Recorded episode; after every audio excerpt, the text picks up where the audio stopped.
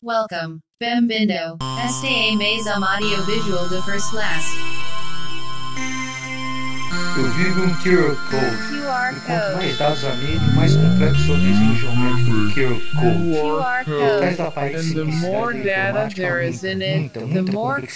complex is Uma the pessoa gastará geometric algum tempo design para of the entender a QR code. simplicidade. Behind the Isso apparent simplicity of computing, there is a lot, a lot, a lot of complexity. A person will have to spend some time to understand the apparent simplicity, and in that all sporadic scares will occur because something will not work partially or totally. Malfunctions and errors will occur. A person will spend even more time if a problem arises. The idea that the internet is a new territory free from the problems found elsewhere really it is very good, but this is not 100% true, but it is still a better place than other places. It is not virtual, it is real.